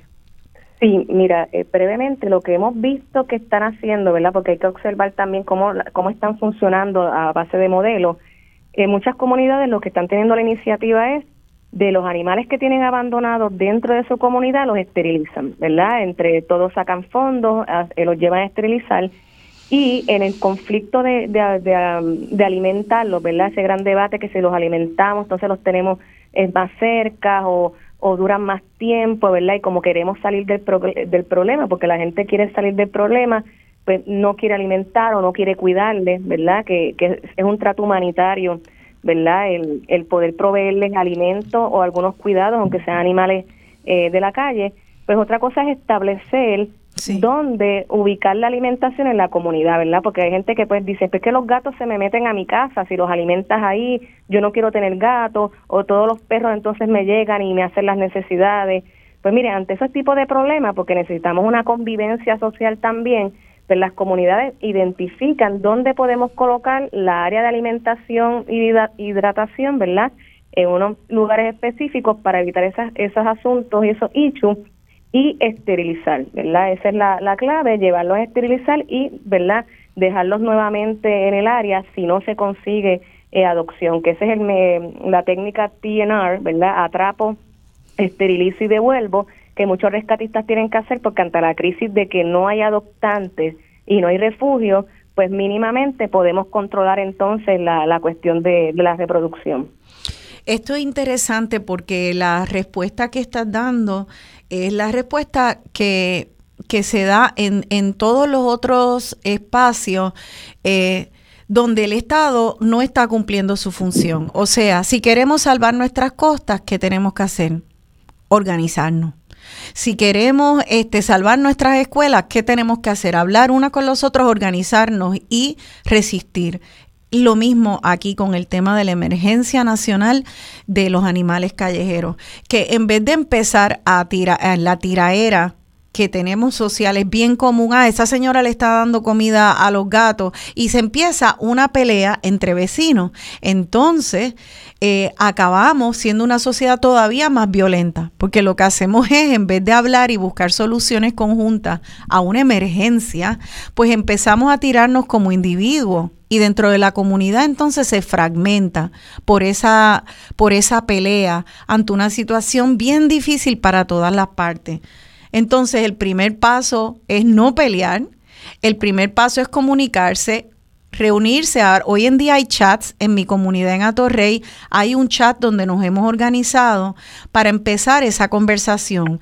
Pues mira, sí, hay, eh, dejaron un animal que se muera de hambre. Eso es humanitario. Yo no sé si ustedes entienden que, que no alimentar a los animales es una opción, Zair. Eh, que, ¿Cuál es la posición de las organizaciones pro derechos de los animales que bueno mi postura verdad y, algunos verdad pero eso se puede. Pero yo entiendo que a nivel general eh, nosotros creemos que hay que eh, satisfacer o intervenir en las necesidades que tiene el animal verdad porque es un ser sintiente un ser que está en sufrimiento que nosotros somos los responsables que ellos estén en ese estado porque son animales que dependen de nosotros animales domesticados y mínimamente eh, hay, hay que hacer una intervención a favor de ellos que es eh, alimentarlos, ¿verdad? Es, incrementar la crueldad hacia ellos si no lo hacen. Esa es la postura que yo entiendo que muchas organizaciones eh, tienen, ¿verdad? El compañero Cristian puede opinar también. Sí, Cristian, si quieres agregar algo a cómo manejar esto a nivel comunitario, individual. Sí, solo, solo para un poco abundar en lo que está diciendo Sair, yo y Zaire en esto tú sabes que lo hemos discutido en profundidad. Yo soy partidario de alimentar responsablemente. Eh, yo puedo comprender la compasión porque también me pasó, tuve por dos años fui rescatista, también tuve una ruta de alimentar animales cerca de la universidad, pero siempre, y fue algo que, que desde los años que lo hacía hasta este momento, tenemos que alimentar responsablemente. O sea, no se trata únicamente de identificar que tengo animales en mi comunidad, eh, de que hay animales que están pasando hambre, que están pasando muchas necesidades, sino que, como dice Zair, primero, identificar cuántos animales tengo en mi comunidad. Segundo, identificar si de alguna manera, eh, ya sea a través de organizaciones sin fines de lucro, organizaciones privadas o incluso por ejemplo, el municipio de Carolina tiene un excelente eh, refugio de que también provee servicios veterinarios. Así que la tarea es, primero, identificar cuántos animales tengo. Segundo, si puedo tener apoyo de organizaciones o del Estado a través de, los municipios. Eh, y luego, entonces, como dice Sair, para evitar controversias, vamos a establecer unos lugares donde podamos alimentar sin tener que incomodar a las personas, sin tener que, por ejemplo, incomodar el tránsito, sin tener que causar mayores problemas en la comunidad. Ya. Y entonces, eh, sí. Eh, Cristian, ayer tú me decías que como ya las organizaciones que están ayudando eh, a los animales, dedicadas a, en distintas, distintas facetas de, de la defensa de los derechos de los animales, están tan sobrecargadas, es mucho más fácil cuando las personas eh, se unen como un grupo, se organizan antes de abordar a esa organización, ya tienen, ya los vecinos han hablado, ya tienen identificado el lugar donde se va a alimentar, ya tienen eh, eh, personas que se dan de voluntaria y una vez ya se han hablado, han creado un chat en una calle o en muchas calles juntas para atender el problema, entonces se acercan a una organización y ya esa organización puede ayudar mucho más fácilmente, ¿verdad? Porque ya hay ustedes entonces cuentan como con con una, una comunidad organizada o, cierto grupo de individuos, ¿verdad? Sí, te doy un buen ejemplo. En los últimos en los últimos meses nosotros hemos llevado a cabo dos recogidos de alimentos, la, la organización ONDA, que es el pro bono que dirijo en la Escuela de Derecho, eh, y nosotros hemos identificado a rescatistas a quien donar estos alimentos. Super. Estos rescatistas a su vez han creado redes de apoyo en sus respectivos pueblos, en sus respectivas comunidades, eh, para alimentar de manera responsable. También hemos brindado apoyo, eh, por ejemplo, en la creación de colonias de gatos. Eh, sabemos que las colonias de gatos es un buen sistema para el control de la sobrepoblación de animales y de alimentar responsablemente. Una colonia de gatos, ¿cómo se define entonces? Pues una colonia de gatos es, ¿verdad? Nosotros utilizando el sistema que estaba hablando Sail de, de atrapar, esterilizar y volver a devolver, eh, nosotros recogemos a un grupo de gatos, casi siempre entre unos 15 o 20 gatos que estén en nuestra comunidad, eh, los esterilizamos y entonces los devolvemos a un espacio donde van a estar recibiendo alimentos, donde van a estar recibiendo cuidados y ya todos están esterilizados, así que esa comunidad no va a crecer. Hablamos de una colonia porque es un control de los animales que van a estar allí. Hay algunos que los identifican con, con, algún tipo de tag o un tipo de dispositivo para ponerle al animal que lo identifique. Hay otros que pues se les pinta en la patita para saber que ese gato pertenece a esa colonia. Ya, entonces una de las cosas que yo he hecho a nivel de nuestra comunidad en Atorrey y también a nivel de la calle es que a nivel de comunidad hemos hecho un serrucho, nos hemos organizado y calle por calle este se recauda dinero, pero tenemos un chat y hablamos de esto y se ha hecho una eh, colaboración con una organización que nos ayuda el día de los recogidos a poner trampas y a esterilizarlos y volver a soltarlos. Esos gatos vuelven ya esterilizados, sí se les da alimento eh, y están ahí y hay que bregar con ellos, te guste o no te guste. Alguna gente en mi comunidad le gusta tener los gatos, otros no, pero la realidad es que no sigue aumentando la población y ellos mantienen a otros gatos fuera también, esas colonias. Este, y poco a poco eso va a ir a través de los años reduciendo dramáticamente la cantidad de, de gatos y de perros callejeros ahora. Eso requiere que nos hablemos, que nos organicemos. Y para mí en la calle ha sido identificar a mi vecina Gladys que tiene una trampa y hablar y, intercambiar videos de, de cómo este, atraparlos, cómo ponerle la toalla encima de la trampa. Hay muchas, muchas técnicas y en YouTube se encuentra todo eso. Pero hay que empezar a hablar, informarnos, además de exigirle a nuestro municipio acción. Ustedes tienen algunos teléfonos eh, que pueden darnos hoy, que la gente pueda anotar cuando quieran entonces, una vez ya organizados, acercarse a alguna organización para pedir información de, de apoyo a las comunidades? Sí, yo quería eh, mencionar primero, hoy casi como toda nuestra vida social se da en las redes sociales. Eh, antes de darte unos números, sí quería mencionar algunas páginas que invito a las Hilo Radio Escucha a que sigan, tanto en Facebook, Twitter, eh, Instagram, para que se mantengan al tanto porque se están llevando a cabo talleres sobre TNR, se están llevando talleres a cabo de cómo crear colonias, eh, se están llevando eh, campañas para recogido de alimentos, eh, se están trabajando con veterinarios para que provean costos veterinarios de forma más accesible, así que te tendría que mencionar en primer lugar, hay una organización que se llama Aute Foundation. ¿Cómo? Aute Foundation. Aute, a directamente con AUTE. Ya. Estos trabajan con gatos, eh, ¿verdad? Y también educan sobre cómo crear colonias y cómo alimentar responsablemente nuestras comunidades.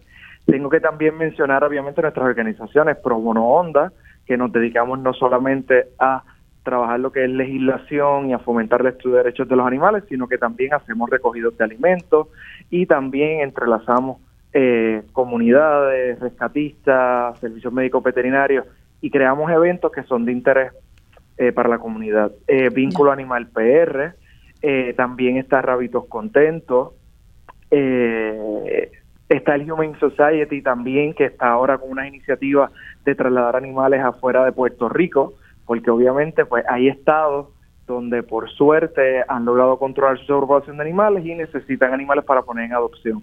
Y pues obviamente eso es una manera de, de aliviarnos. también está la Federación Protectora de Animales, eh, y Zair pues directamente ha trabajado con rescatistas independientes que quizás puede eh, dar esa información. Perfecto. Eh, sí, Zair, algún nombre, déjame, antes de que Zair nos dé los, los, los nombres y los, los recursos de ella, pues anoten esto porque te requiere que vayan a, a, las redes, sea en Instagram o Facebook, a buscar el nombre, allí va a aparecer los números de todas estas organizaciones. Para gatos, AUTE, A-U-T-E Foundation. Eh, para orientación, Pro Bono Onda, O-N-D-A. Vínculo Animal, Rabitos Contentos, Humane Society of Puerto Rico, Federación Protectora de Animales. Eh, cualquiera de esos usted entra y son recursos para buscar desde que le digan que veterinarios tienen costos más accesibles, que eso es un tema grandísimo, este, qué, qué manera cómo pueden apoyar a las comunidades a esterilizar y hacer las colonias, atrapar un perro. No siempre es fácil atrapar un perro. Este, eh, así que anoten eso, por favor, Isaí. Ay, Rosana, sí. antes que vayamos con Zair, eh, la compañera, la licenciada Jenny Durán, eh, que es de las pocas abogadas que se está ahora mismo dedicando a lo que es litigio de derechos de los animales, tiene una página en Facebook y también las quiero mencionar porque junto a ella voy a ser mentor eh, del Pro Bono Onda este año y la licenciada Durán también provee orientación y ayuda a las comunidades, no tan solo en recogido de animales, sino cuando eh, surgen controversias en las comunidades, precisamente por esto de la alimentación y de gestionar la población de animales. Perfecto, ¿me puedes decir cuál es el primer nombre de ella? Jenny Durán. Jenny. Sí. Eh, y, ese J-E-N-N-Y Durán. N-N-I-C-E. Ah, por eso. Tiene su página en Facebook y la pueden contactar. Ah, pues Jenis, como, como J-E-N-N-I-C-E, Durán. Sí, correcto. Ok, Jenis, Jenis Durán. Ok, pues ya saben, la página en Facebook de la licenciada Jenis, J-E-N-N-I-C-E, Durán.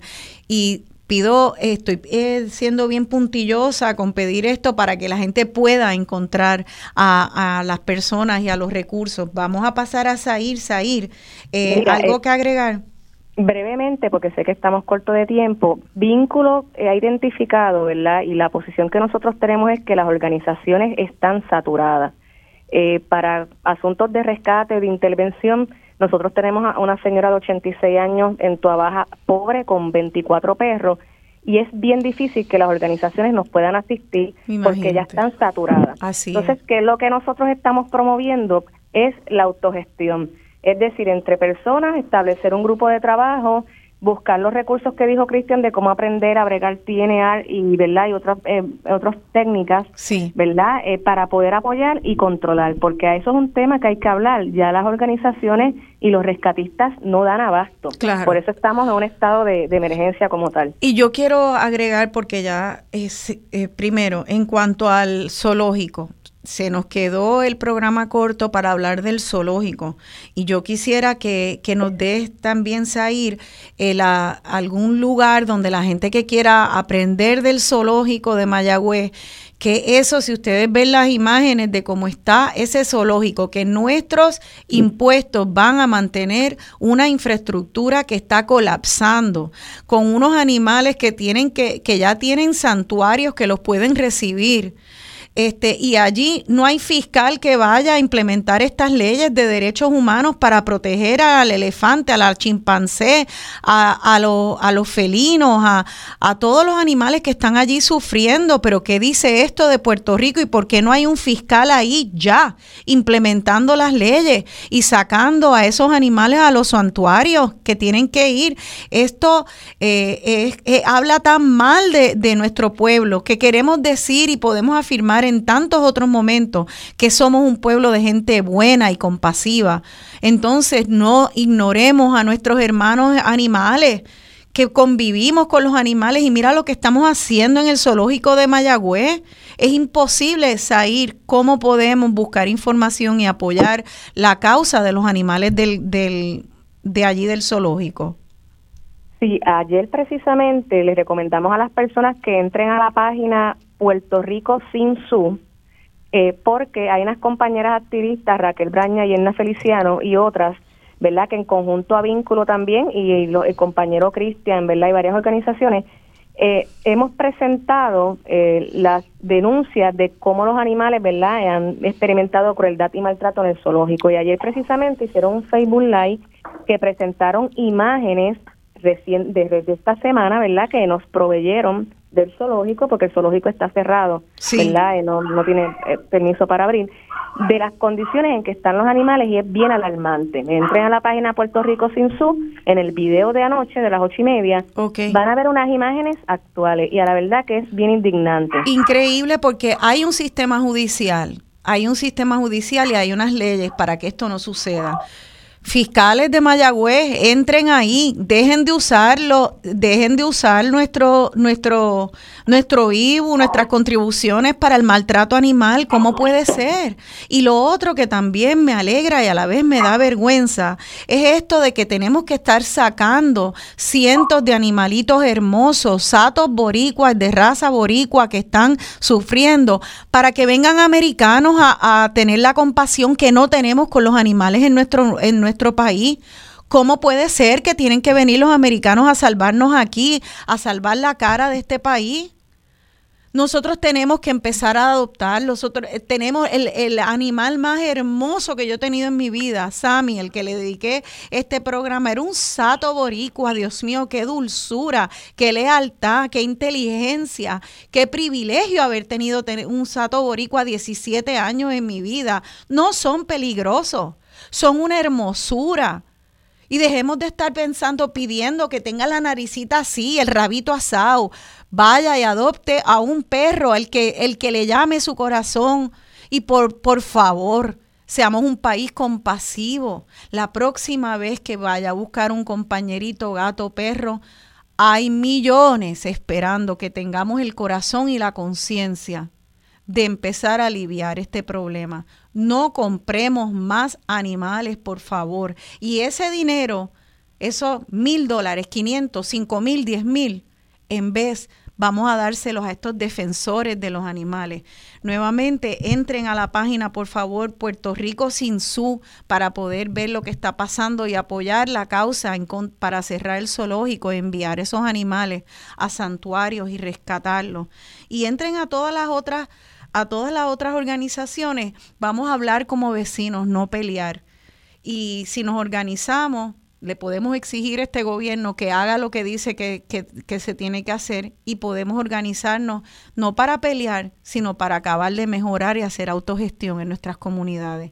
A mis invitados les doy las gracias por ser defensores de la justicia animal y humana y planetaria en nuestro país. Gracias a Iri, gracias Cristian, por un trabajo indispensable. Gracias a ti, a Les Radio Escucha, por escuchar, por atendernos la mañana de hoy. Gracias, gracias. Gracias a Rosana, por la oportunidad. Gracias, gracias a ambos y a todas esas mujeres y hombres rescatistas por, por hacer un trabajo de justicia en nuestro país. Bueno, pues se despide de ustedes con, la con el corazón en la mano y con ganas de que nuestros animales sean amados, todos estos satos y satitas boricuas y gatitos tan hermosos, que nos traigan alegría y que podamos ser un país de justicia, no solo para los humanos, sino para lo vegetal y lo animal. Hasta el próximo domingo se despide de ustedes su servidora, Rosana Cerezo. Vienen ya días de amar la casa que habitas, días de amar la tierra vegetal, flor y animal. Vienen ya ríos con agua sin envenenar, agua que beben los que tienen sed.